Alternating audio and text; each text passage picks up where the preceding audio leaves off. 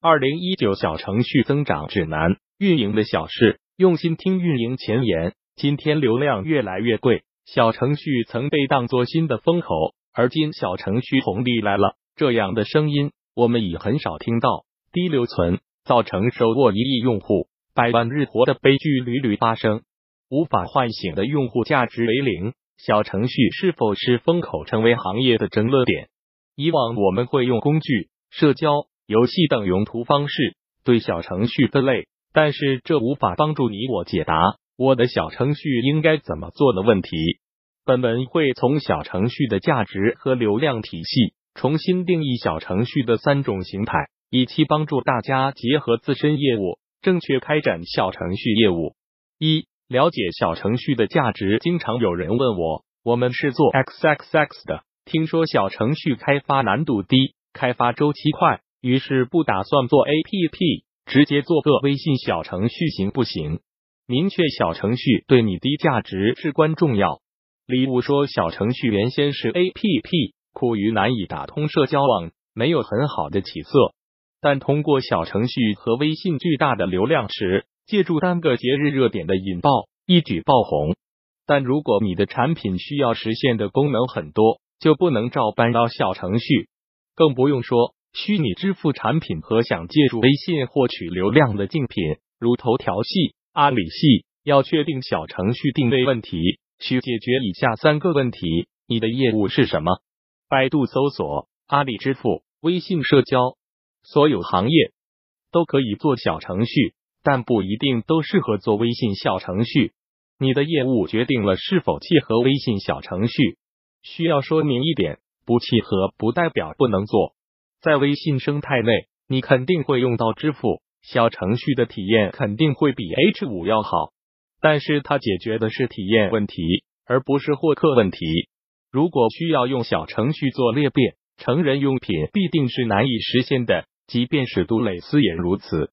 我前段时间写过一篇关于杜蕾斯的文章，名片小程序狂撒二十万红包，竟使杜蕾斯在试水微商。二小程序的两个核心优势：一、拉新在以前有滴滴、美团、拼多多、瑞幸这些成功利用社交关系链的范例，同样通过提供刚需或利益吸引，借助小程序可低成本获取大量的用户。二、转化，不论是坐公交车乘车马、买京东三库伦产品，京东小程序，还是要一个手绘真人头像画个我。能够用小程序高效解决用户当下遇到的问题，方为转化。如果产品过于复杂，页面设计混乱，产品功能复杂，甚至因没有拉新时的承诺与一致，都难以为用户制造出哦哈时刻。三小程序的三种玩法剖析类型：一、业务家，大多数企业都属于此类情况，核心业务本身就在微信内，或者逐步把外部的流量，如 T B 商家。线下连锁店导入微信生态内，希望通过小程序搭建微信生态内的商业模型。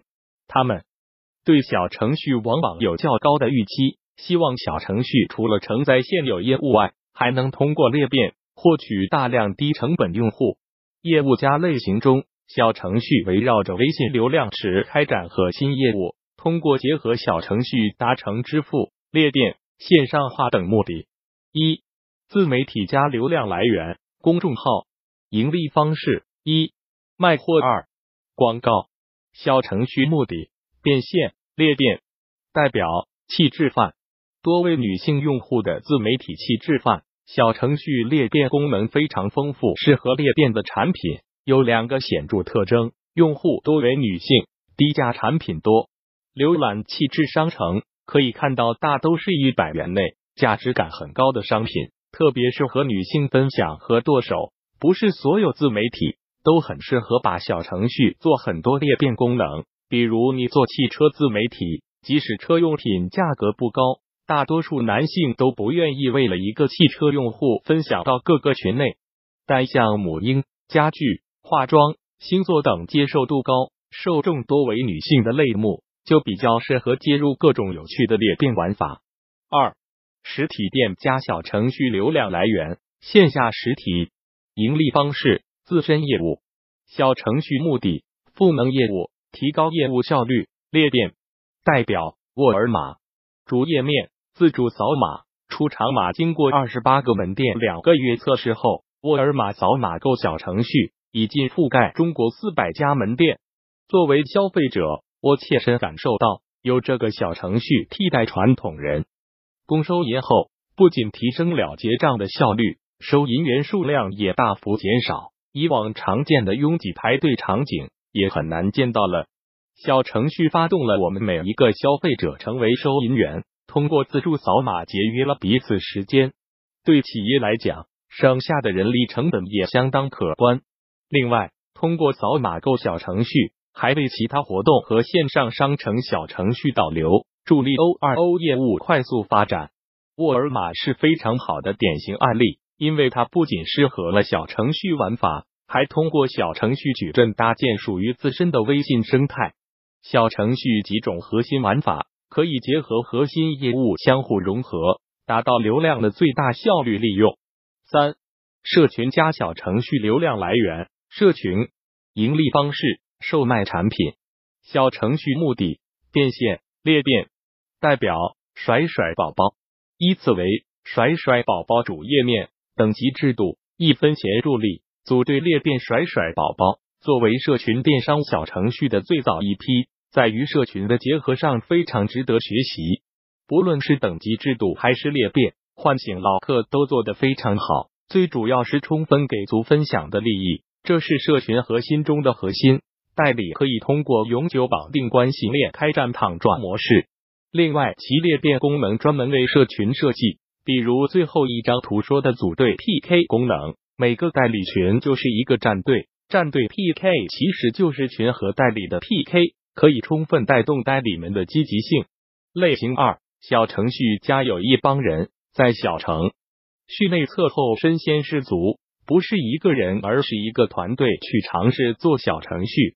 这些团队是勇士，很专业，产品开发、运营、增长、黑客，他们将小程序当做一个 APP 来做，因为规则经常改变，封与不封处在暧昧的边缘。靠小程序养活团队的人，总是活得心惊胆战的。百万 PM 说没就没了，于是我们总是戏称没有被封过，不能说做过小程序。还有某大咖说做小程序才不是为了赚钱，只是来交个朋友。想想确实很有道理。说回正题，小程序加是以小程序形式满足用户需求，通过对产品不断试错、快速迭代后。利用投放加裂变获取大量低成本流量，再通过用户付费或者广告等形式盈利。小程序加类型中，一切围绕小程序展开。如果用户生命周期较长，可将流量导入微信生态流量池、公众号、社群、个人号，沉淀种子用户，持续运营。一小程序加打造爆款流量来源，外部流量盈利方式。出售产品、服务、广告变现，小程序目的产品化。代表小年糕、画个我。从左往右依次爆款视频主页面，制作视频页面小年糕，以中老年人制作影集的刚需作为产品核心，横向切入老年视频送祝福、做 MV、视频剪辑、圈子等功能，充分满足了中老年人对视频的多种需求。通过中老年人不断自主分享视频，使得除前期推广外裂变获客近乎零低成本。而由于中老年人对亲情友情极其重视和分享视频的习惯被培养起来后，零成本的激活唤醒变成为自然。说起做小程序，也趟了不少坑。从去年一开始用 APP 思维做小程序，后来发现小程序的留存。其实就是通过社交关系链的不断激活达成的。手绘头像业务非常挣钱，我前几天才在画个小程序上花钱买了卡通头像。微信内大家都希望从头像上就可以看出是自己，而且要帅帅美美的。但是放真人头像，要么容易被陌生人认出来，要么会被盗用。于是手绘头像成为最热门的选择。好产品不怕变现。画个我通过绑定几个热门的年轻人会关注的公众号作为启动池，靠持续稳定的口碑推荐足以滋润的活下去。二、小程序矩阵流量来源：外部流量。小程序矩阵盈利方式：出售产品、服务、广告变现。小程序目的：产品化。代表 WPS。说起小程序矩阵，半年做了八千万用户的 WPS 最有发言权。在于军提到那个著名的产品价值公式：产品价值新体验就体验换用成本后，没有想到 WPS 是以这样的方式弯道超车。在国内超越 Office 小程序矩阵，按功能性分为两块：转化和裂变。WPS 用刚需功能引导用户付费，图片转文字、转 PPT、P、Pop 转 Word 等，同时利用砍价、打卡、转盘种类丰富的裂变活动，低成本获客。不同的生态，不一样的打法。WPS 是我见过适应小程序生态最好的团队之一。类型三：流量小程序一、小程序导公众号流量来源：外部流量。盈利方式：导流至公众号变现。小程序作用：导流。代表：海澜之家、微宝。小程序客服消息：关注公众号领取红包服务号，仍是品牌的核心阵地之一。红包作为百试百灵的诱饵，被不差钱的品牌拿来做红包裂变。虽然红包裂变效果好，但是取关率相对较高，用户相对较泛，适合目标人群比较泛、知名度高的品牌使用。拿海澜之家说，一个用户两块左右，效果绝对没有微保好。微保保险是泛用户产品，每个用户都是潜在用户，而海澜之家是做的高级时尚男装品牌，可能有一半流量都是非目标用户，羊毛党加女性用户。两个小程序的裂变设计不是一个级别。微保红包裂变活动有四点非常好，步数加游戏化设计，先把钱给出去，契合春节过年主题。关注公众号后自动提现到钱包，但也许海蓝之家可以通过识别 Openet 区分关注人的性别，选择发红包的金额，降低成本。